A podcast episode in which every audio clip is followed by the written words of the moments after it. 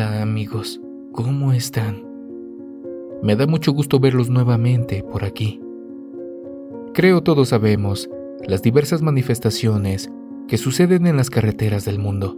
Enfermeras, brujas, animales que corren a la par de los automóviles y entes que persiguen a las familias en medio de la nada, en plena oscuridad o a la luz de la luna. En la emisión del día de hoy compartiremos con ustedes algunos relatos de los dueños de las carreteras.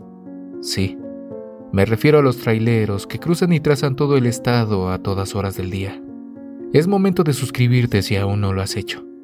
Y si eres nuevo por aquí, te damos la más calurosa bienvenida a la comunidad de Oscuro Secreto. Activen la campanita para no perderse de nuestras emisiones. El lenguaje en esta ocasión es un poco osado, así que solicitamos algo de tu discreción. Bien, pónganse cómodos, tomen un rico café o la bebida de su preferencia. Déjense sumergir en el mundo del terror y la fantasía. Comenzamos. Estás escuchando Oscuro Secreto. ¿Están listos para esto?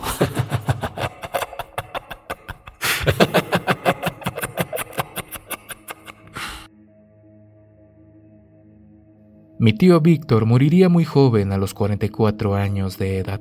Al igual que mi papá y mi abuelo, era trailero. Seguía la tradición familiar de tomar las carreteras del país en las rutas de transporte durante muchos años. En ese tiempo, como transportista, nunca le pasaron cosas raras.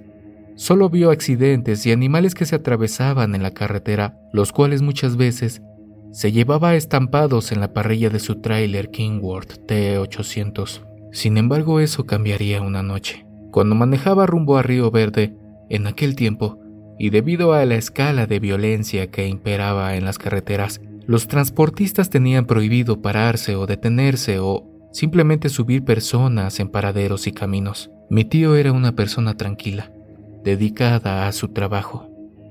Nunca fue temeroso o espantadizo.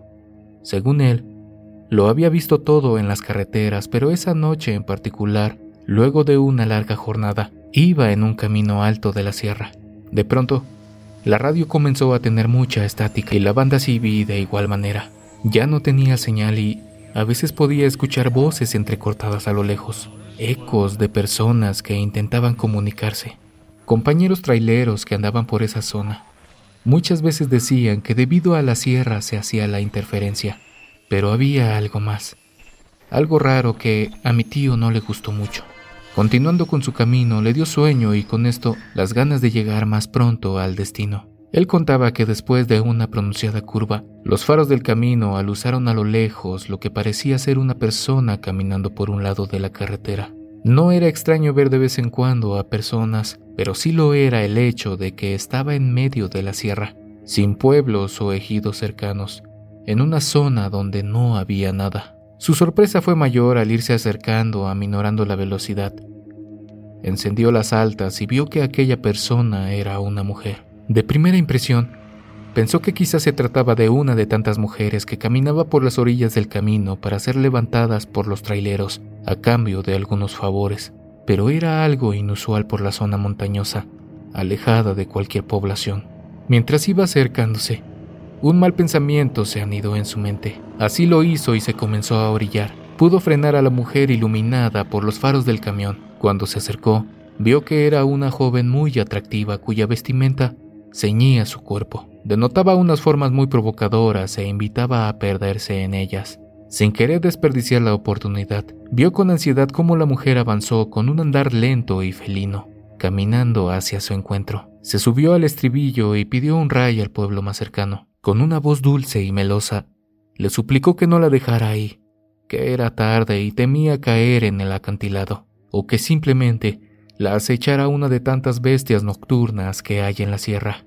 Aunque a primera vista mi tío no alcanzó a distinguir las facciones de la mujer, se dio cuenta de que era poseedora de unos ojos negros muy penetrantes y casi hipnotizantes, los cuales hicieron que aceptara llevarla aún sabiendo que no podía hacerlo y que el riesgo de perder el trabajo en la línea era bastante alto. Luego de subir al camión dio marcha y vio con extrañeza que la mujer traía cargando un gran libro de pasta de cuero, con hojas que se notaban viejas por el color amarillento pardo. Este libro lo colocó entre sus piernas para después frotarse los brazos, en señal de que tenía alguna incomodidad, algo de frío supongo.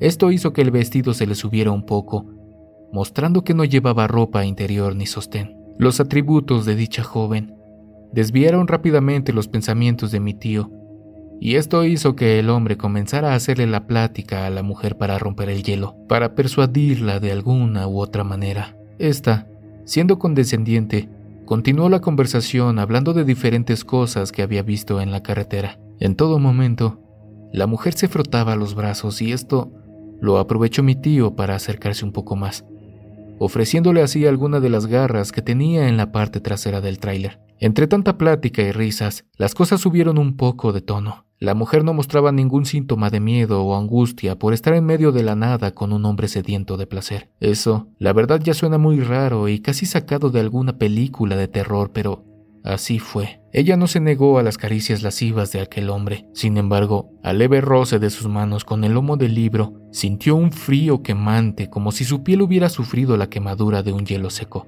Esto lo hizo estremecerse y rápidamente sacó la mano del lugar que intentaba agarrar. Se aferró al volante para tomar una curva bastante pronunciada. Enseguida de tomarla, un frío inusual inundó la cabina del tráiler y la mujer hizo muecas de desagrado, indicando que se sentía un poco mareada, a lo cual mi tío la invitó a pasar al camarote para que descansara un poco. Así lo hizo, y sin demora se acomodó en el camarote y mi tío comenzó a buscar un lugar para parar. Para su mala suerte, estaba en medio de la sierra y aceleró un poco para salir lo más pronto de esa zona y encontrar un paradero. El frío de la cabina comenzó a hacerse tan incómodo a pesar de tener la calefacción encendida, no era suficiente.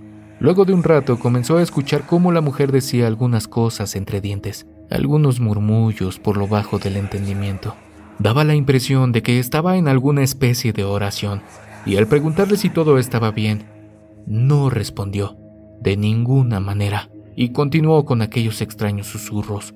Aunado al frío que se podía sentir, hizo que mi tío se sintiera en una enorme inquietud. De pronto, la voz melosa que antes había escuchado ahora era una voz ronca y llena de odio, que comenzó a maldecir y a decir cosas raras. Este maldito muladar huele a pura mierda, dijo en tono despreciable. ¿Qué dices, mujer? ¿Cómo que huele a mierda? preguntó el perplejo de mi tío. Al escuchar esto, hizo un intento por encontrar un paradero y vio un pequeño claro a un lado de la carretera.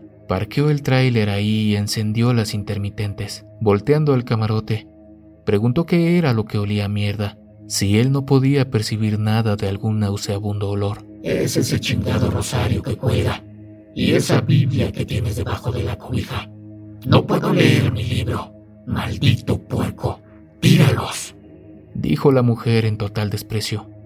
Esto causó una gran impresión a mi tío y de pronto un gran hedor inundó su nariz. En efecto, olía excremento rancio y orines añejos. Se acercó un poco más tratando de soportar la pestilencia, y al encender la luz del camarote, sintió que la sangre se le helaba al mismo tiempo que una corriente eléctrica bajaba desde su cabeza hasta sus piernas. Una tembladera se asomó castigando sus extremidades. La impresión que le siguió al ver que aquella hermosa mujer de formas obscenas ya no lo era fue impactante. Ahora, en cambio, estaba una vieja andrajosa de cabellos apelmazados y piel verdosa llena de costuras mugrientas que desprendían un olor fétido. Él comenta que casi lo hizo vomitar. La visión de una mujer bonita, de buena figura, ahora era una vieja de piel colgante, arrugada, enfundada en un vestido sensual que la hacía ver ridícula y asquerosamente horrible, y que cruzada de piernas mostraba un repulsivo pelambre que salía de la entrepierna, en donde apoyaba el extremo del libro. Parecía emitir una clase de vapor del cual provenía de igual manera la hediondez bastante extraña. Asustado y asqueado, mi tío bajó inmediatamente del tráiler y abriendo la escotilla del camarote, comenzó a forcejear con la vieja que intentaba quedarse adentro. Luego de una lucha, consiguió sacarla entre golpes e insultos, y la levantó con todas sus fuerzas para arrojarla por el voladero. La vieja cayó rodando por las piedras y la maleza, desapareciendo entre la oscuridad, gritando de dolor y maldiciendo a mi tío. el cual tomó la frazada que cubría la colchoneta y con esa envolvió el extraño libro que, de igual manera, arrojó por el barranco. Corrió a toda velocidad y subió al camión para alejarse de ahí lo más rápido posible. El motor rugía imprimiendo marcha al camión mientras rezaba y se aferraba al volante, viendo todo el tiempo los retrovisores y sudando a mares.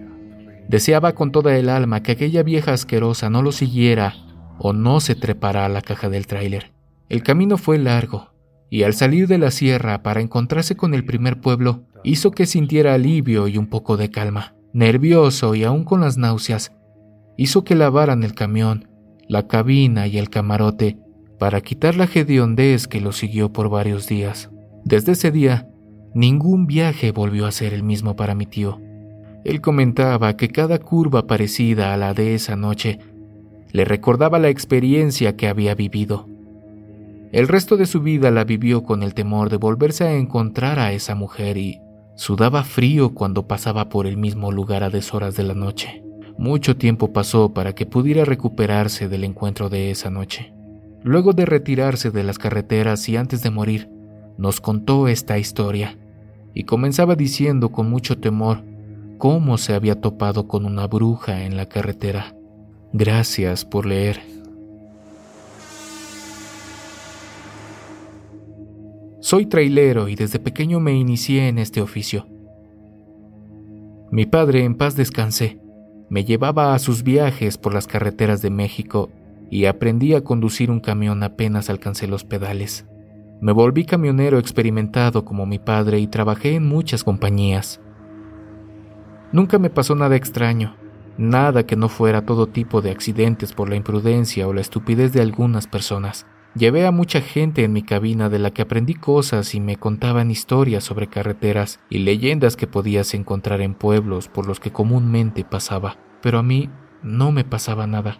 Tampoco vi durante muchos años algo, pero la suerte se me acabó y experimenté algo que me dejó marcado durante mucho tiempo y aún lo recuerdo y me inquieta. En ese entonces vivía en Linares, Nuevo León Empecé a trabajar para una línea cañera que transportaba azúcar. Tripulaba un Kingworth con el remolque lleno de producto. Salí desde Tantoyuca, Veracruz, con rumbo a Laguna del Mante. El camino estuvo tranquilo y sin ninguna novedad. Ya casi llegado al punto de descarga, había un retén militar en donde había una larga fila de camioneros esperando a ser revisados. Era inevitable, así que me relajé para esperar mi turno. Afortunadamente pasamos rápido. Cuando estuve en el retén, un soldado me pidió bajar mientras que otros revisaban la cabina. Al preguntarme hacia dónde me dirigía, les contesté que a Laguna a descargar azúcar. Revisó mis documentos, el manifiesto y continué mi avance unos seis kilómetros. Vi algo que venía por la orilla de la carretera. Era de noche, así que le aventé las luces altas. Mientras me acercaba, me di cuenta que se trataba de una mujer con un extraño cabello rojo y un vestido blanco floreado y una chamarra de mezclilla. Al iluminarla, pude ver que sus zapatillas tipo flats brillaban de una manera peculiar. Lo más raro es que parecía estar de pie a la orilla de la carretera sin moverse y viendo hacia el frente. Sentí algo de temor porque cuando veías gente así, corrías el riesgo de que se aventaran a las ruedas del camión. Así que empecé a hacer cambio de luces varias veces como señal de advertencia. Aminoré la velocidad para prevenirme. Cuando pasé a su lado, vi que estaba de espaldas y me pareció extraño porque antes la había visto mirando al frente. Solo pude ver su cabello rojo y el vestido ondular con el viento. Pensando que quizás necesitaría ayuda, hice lo que se suponía no debería, pero me ganó la curiosidad y me detuve metros más adelante. No había tanto tráfico, así que no hubo problema en pararme. Bajé de la unidad y corrí hacia la muchacha. Al verla, noté que estaba con la cabeza agachada en señal de tristeza o alguna tribulación. Al acercarme le pregunté si estaba bien, que si la podía llevar. Al decir esto último, la muchacha volteó de una manera muy extraña. Fue bastante rápido, como si la realidad se viera cuadro a cuadro y en un instante, lo que debía ser el rostro de una joven bonita resultó ser nada. Un enorme hueco se podía ver en medio de aquella cabeza, obscuro e inquietante. Al ver esto, el temor me invadió de una manera tal que Me hice para atrás intentando alejarme de esa horrible visión. Me caí de sentaderas en el pavimento mientras veía aquella cosa con su rostro, apuntando fijamente hacia mí. Me arrastré sin dejar de ver eso y al incorporarme, corrí lo más rápido que pude con el corazón saliéndoseme del pecho. Me subí a la unidad y le metí marcha. No quise voltear, pero en el retrovisor sentía que de pronto aparecería la joven sin rostro. Me concentré y revolucioné el motor al máximo para imprimir velocidad y alejarme. ¿Era posible? Era algo que no podía creer, pero lo había visto y sentí tanto frío que comencé a temblar y a sentirme mal de la panza. Cuando por fin llegué a Laguna, ya estaban varios camioneros esperando descargar. Estacioné el vehículo y bajé vomitando de la unidad. Me sentía terriblemente mal y temblaba copiosamente. Algunos choferes que estaban cerca se acercaron al ver mi estado y me preguntaron qué me pasaba. Sin poder hablar, me senté y tomé un poco de agua que me ofrecieron. Luego de que me calmé, comencé a platicarles lo que vi en la carretera antes de llegar. Yo esperaba que me vieran extraño o me tildaran de drogadicto o loco, pero en vez de eso, me miraron condescendientes y uno de ellos, el de más edad, dijo que efectivamente siempre se aparecía en ese tramo, según se sabía por dichos de la gente, que a esa muchachita la atropellaron haciéndole pedazos la cabeza. Sin embargo, otros tenían una versión más creíble, y era que a esa joven la habían abandonado ya muerta, y que el trailero que la mató utilizó un marro para aplastarle la cabeza. Quizás por eso la apariencia. La verdad es que nadie me dio una razón convincente para que pudiera aparecer eso. No quise saber más del asunto y luego de entregar la mercancía, tuve que regresar a la compañía. Duré muchos días sin poder dormir. Tenía pesadillas e incluso sentía que la muchacha se subía a la cabina y de reojo podía verla ahí por un lado mío. Eso me tenía bastante tenso y mi familia tuvo que curarme de espanto. Aparentemente me tranquilicé un poco, pero después me volvieron a mandar para llevar azúcar a Laguna del Mante. Eso me puso nervioso. No quería entrar en pánico, así que me calmé y manejé sin más problemas. Serían como las 10 de la noche cuando de nueva cuenta me paré en el retén militar. Un soldado que me fue a revisar me hizo la misma pregunta que el anterior y respondí lo mismo. Pero al decirle mi destino me miró sorprendido. Dibujó una sonrisa en su cara que me incomodó, y más cuando me dijo que si me había persinado antes de salir para Laguna. Le contesté que sí, pero sentía que temblaba. Le comenté que siempre lo hacía porque Sabía que había muchos problemas de delincuencia en el área, a lo que el soldado me respondió con una escalofriante afirmación. Pues sí, delincuentes, pero además de eso, ya han pasado varios camioneros y autobuses que nos han reportado ver a la joven muerta que se aparece en el tramo más adelante. Ya se mandó una patrulla, pero pues, ¿qué haces con eso? Sin decirle más, él se quedó riendo mientras yo comencé a sudar de las manos. No quería ver de nuevo a aquello. Arranqué y me fui manejando rápido. Cuando apenas iba a cruzar el tramo donde había visto al ánima, vi con alivio que no había nada ahí. Pasé sin voltear y agradecí a Dios por haberme evitado ver eso. En eso pensaba cuando por el retrovisor vi que se asomaba en la parte trasera del remolque la cabeza agujereada de la joven. Al verla, di un leve volantazo que casi me saca del camino. Volví a ver y ya no estaba. Al llegar a Laguna de nueva cuenta, estaba muy mal. El temor me nubló la mente y no podía siquiera maniobrar la unidad, por lo que unos compañeros tuvieron que ayudarme. Esa noche no quise regresar de inmediato. Esperé al alba para poder retornar y en cuanto lo hice, renuncié a la compañía. Jamás volví a manejar por esos rumbos, por el temor que algo me apareciera en el camino. Buenas noches. Amigos, muchas gracias por llegar al final de esta emisión. Recuerda que puedes dejarnos tu comentario en la parte de abajo. Si no te has suscrito y eres nuevo, te invito a que lo hagas y que actives la campanita para no perderte ninguno de nuestros relatos. Pues bien, nos vemos. ¿Quieres escuchar las historias de terror que más te gustan sin cortes comerciales? Puedes convertirte ahora en miembro de ACAST.